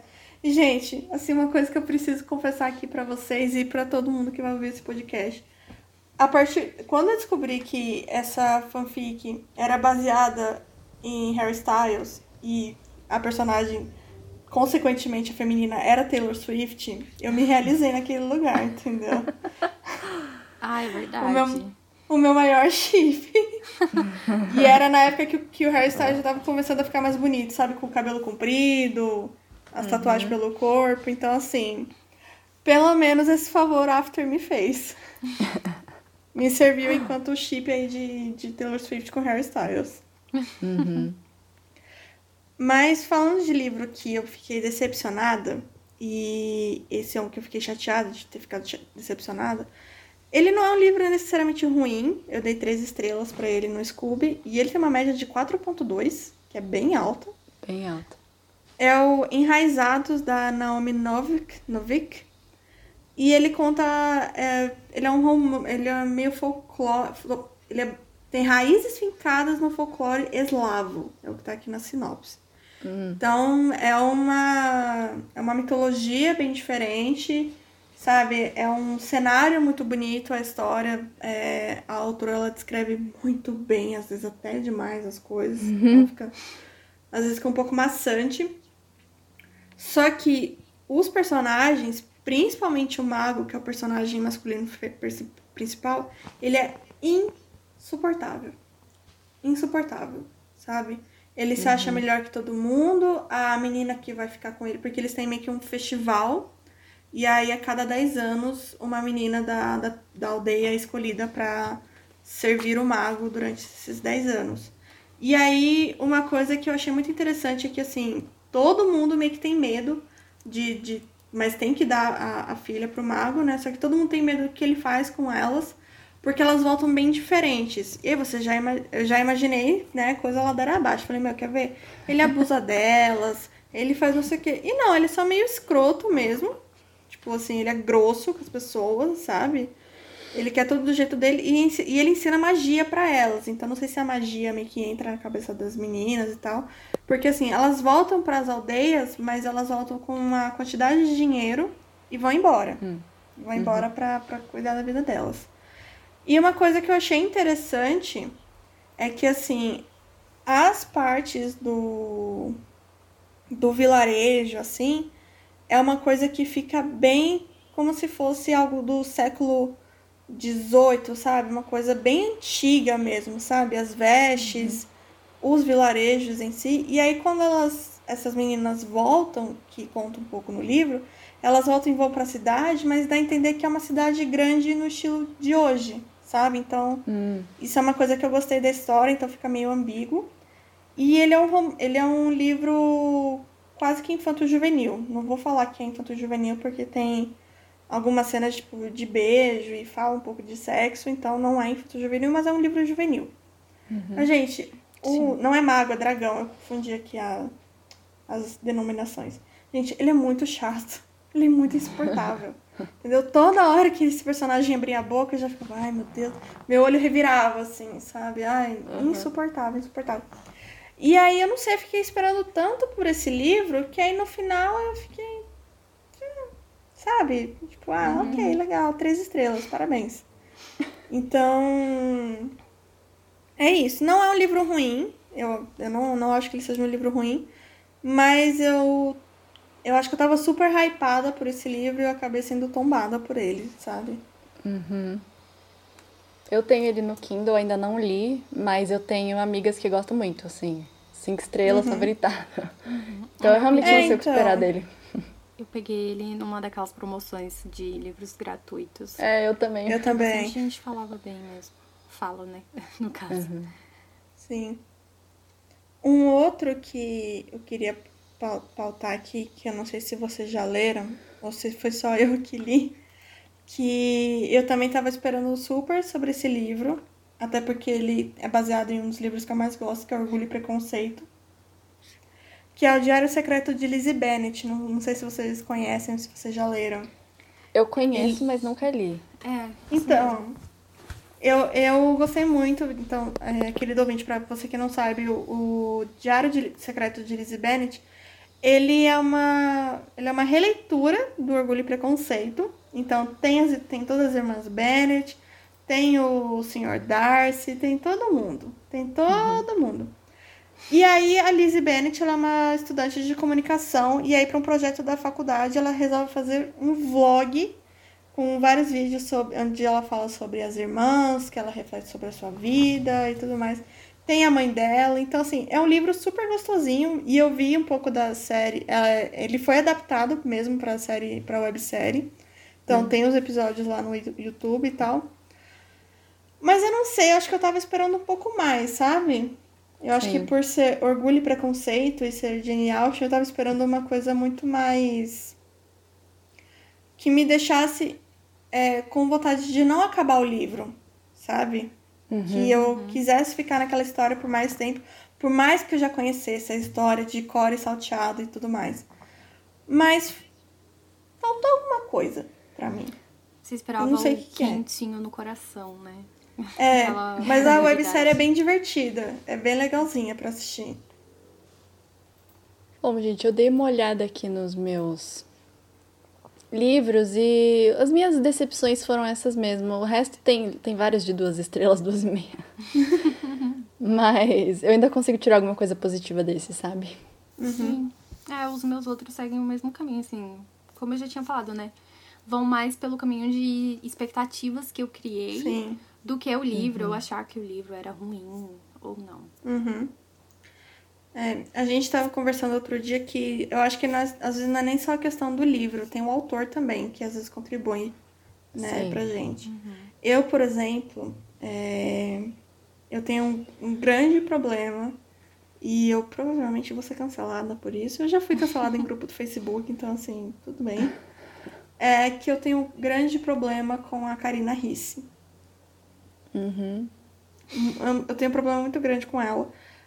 É, primeiro porque, para mim, todos os livros dela praticamente têm o mesmo plot.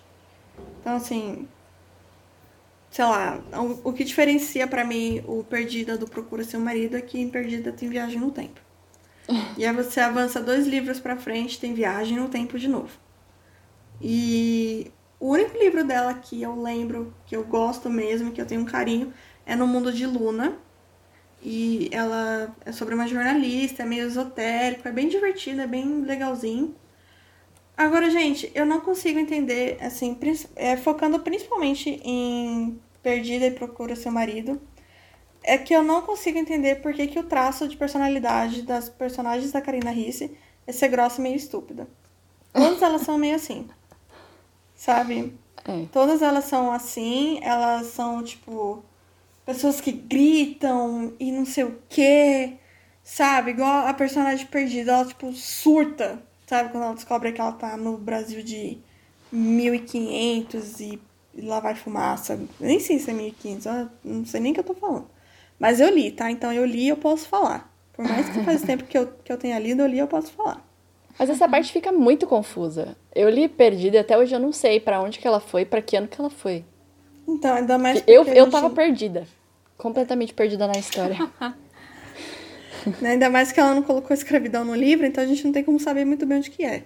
Não, não, não dá para saber. O cara também tem um nome estrangeiro, não tem? O parceiro tem, é, dela? Ian Clark, eu acho. Ian, Ian Park, tipo, mano, não dá é, pra entender pra Ele é um príncipe foi, brasileiro que se chama Ian Clark.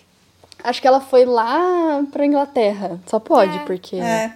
E é meio estranho, né? Porque a personagem que vive no, na, a personagem que vive no mundo recente tem um, um nome extremamente comum. Sim. E aí, quando Sim. vai pro passado, parece que tem que ser um nome extremamente aristocrático. Bem não, fora que assim, não faz sentido. Se ele, por exemplo, eu não lembro se ele é um príncipe, alguma coisa assim. Não, acho que não. Não. Acho que ele só é rico. É. Ah, tá. Só vem é, deve ter alguma coisa afastada. da nobreza. Ele deve ser duque, alguma Ah, coisa é. Assim. Deve ser alguma coisa conde, alguma coisa assim, né? É. Só Entendi. que assim, gente, se é uma história que se passa no Brasil, por que você não põe, então, uma família mega rica de descendência portuguesa?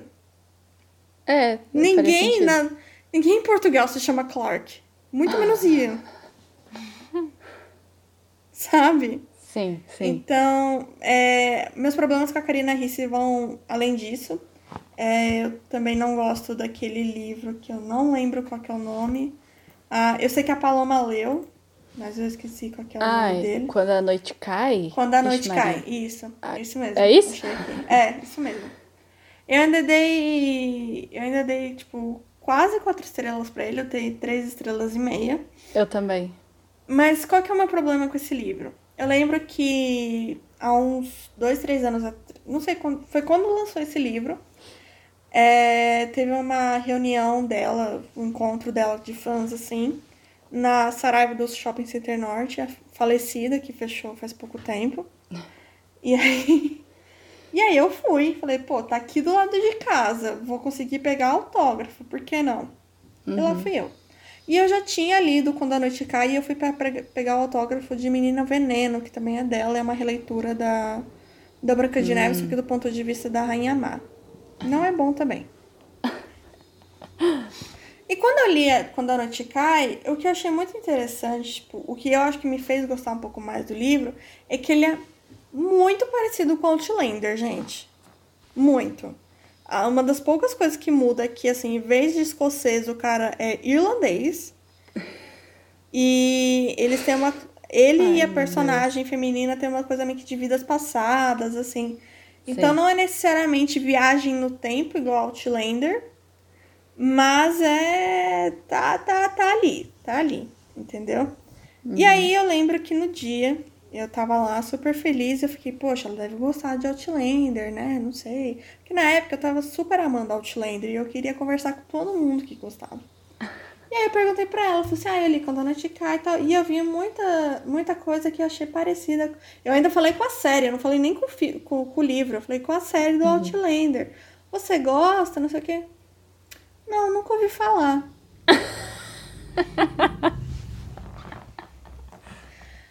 Gente,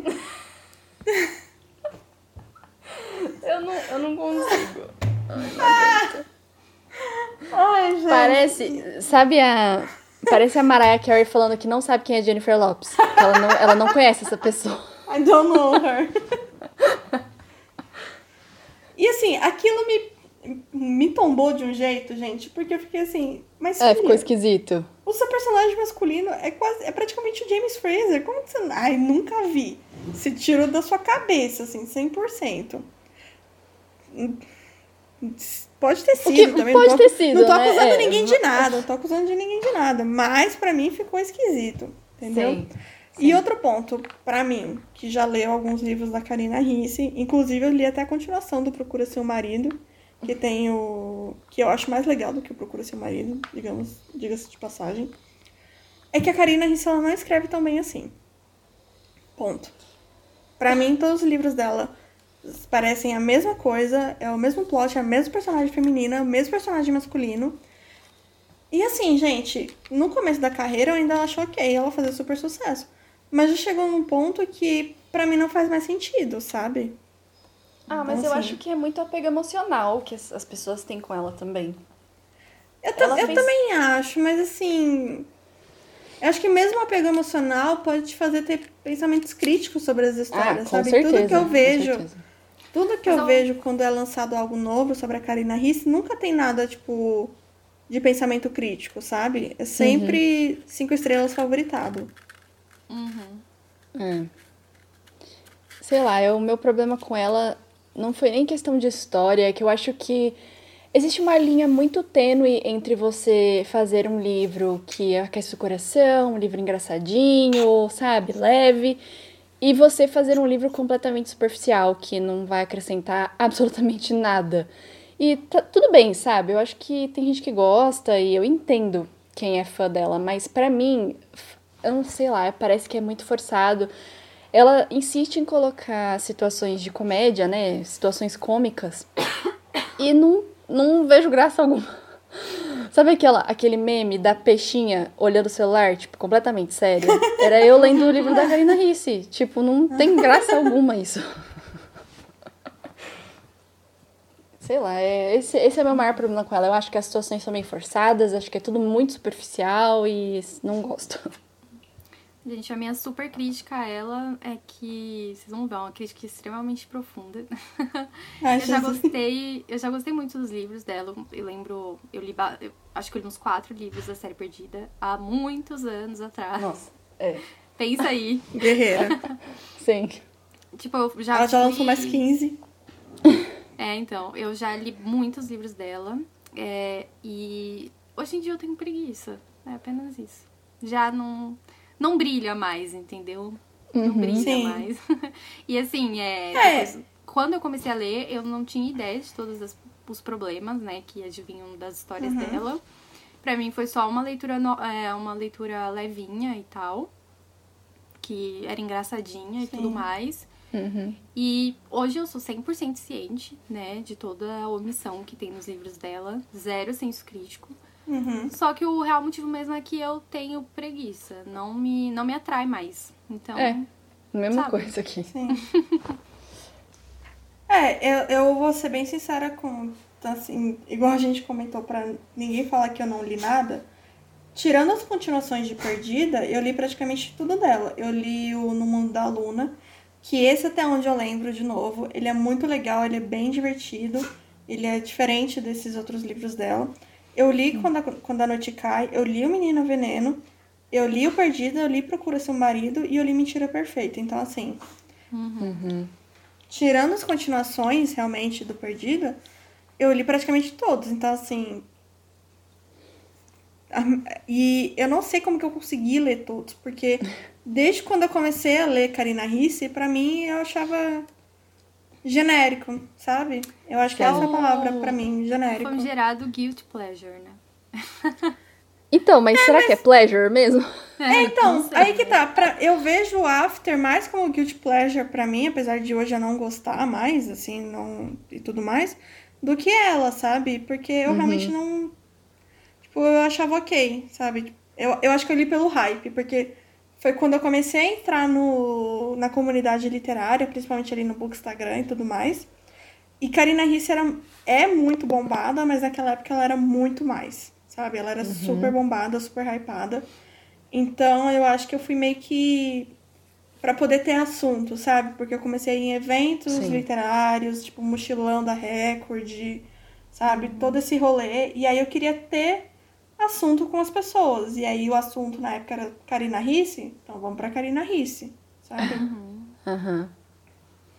Hoje em Então, eu fui. Eu era. Fui uma fã bem dinossauro dela, assim. Gostava muito no começo. Assim que ela lançou Perdida, Procura Seu Marido, bem ali naquela época. Uhum. Eu acho que o último que eu li foi No Mundo da Luna. Assim. Assim que lançou. Depois disso, não brilha mais. Aquele meme, eu olho pros livros dela e penso em você não brilha. Eu acho que é isso, eu não tenho mais nada pra falar. Quer dizer, eu até teria, mas já tem quase uma hora e quarenta de episódio. É, realmente a gente tá bom, falou, né? descascou aqui, né, sobre os livros. Sim. Eu também tenho alguns. Eu tenho mais ranço, então. Eu prefiro não me comprometer completamente. Eu quero ter um pouquinho ainda de orgulho próprio, de reputação, pra eu destruindo aos poucos, entendeu? Tem alguns também que não merecem ser citados, né, gente? Sim, é. sim, não. sim, sim. Deixa pra lá. Mas eu acho que é isso, gente. Pelo, é, eu estou me sentindo até um pouco mais leve depois desse episódio. Sim. É, e assim, eu, eu pontuei da, da Karina Risse, e assim, quando eu falei que eu já fui cancelada, é porque eu já saí de vários grupos de, do Facebook, mas antigamente eu fazia muito mais trocas de livro do que eu faço hoje, então eu participava do, do clube do Scooby, do Livros e Citações, eu acho que do Scooby eu até tô ainda, porque de vez em quando sai algumas coisas interessantes lá. Mas o fato é que vira e mexe sai um post tipo, ai, qual que é a sua opinião polêmica sobre tal assunto? E aí eu não tinha nada pra fazer. E eu falei assim, gente, Karina Risse não é tudo isso. Gente do céu, eu achei, é assim... Foi lá que um crime, cutucar você- o vespeiro, né, Fernanda? Eu, Tava com tédio, né? Queria dar uma animada. É. não tinha o que fazer, entendeu?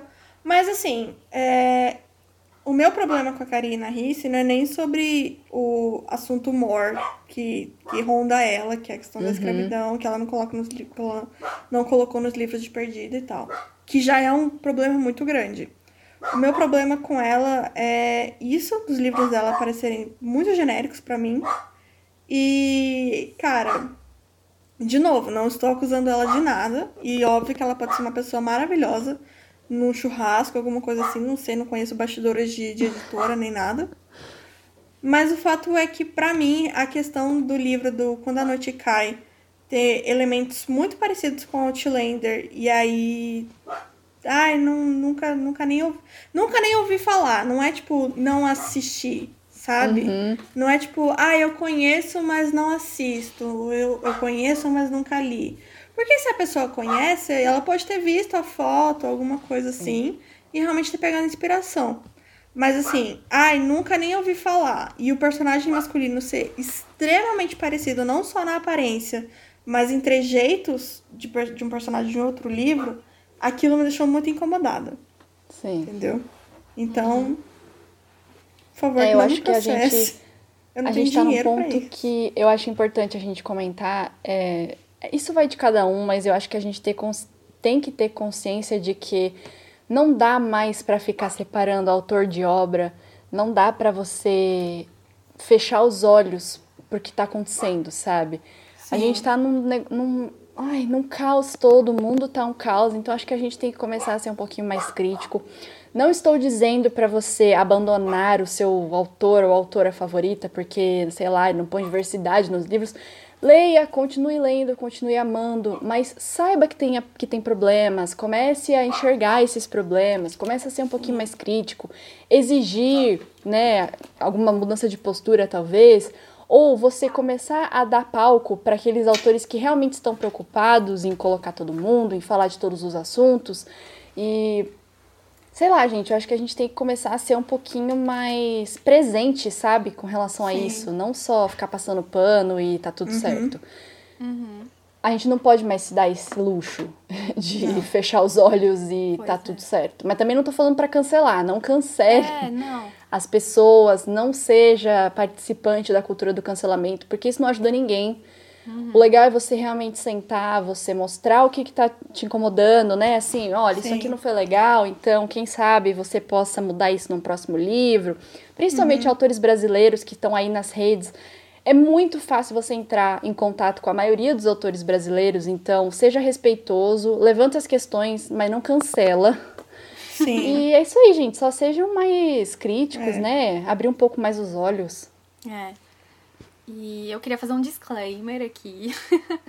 que esse episódio, ele não é uma ofensa pessoal a absolutamente ninguém. É, Não, Se não, favor. Se você que tá aí ouvindo discorda de algo que a gente falou, se você gosta de algum desses livros, se você gosta dos autores. Se você é algum autor que tá ouvindo também, É, é assim, não, não tem problema nenhum. É, os livros são aí pra isso. A gente pode ter opiniões diferentes e concordar em discordar, né? Desde que a Sim. gente debata alguns assuntos que são importantes.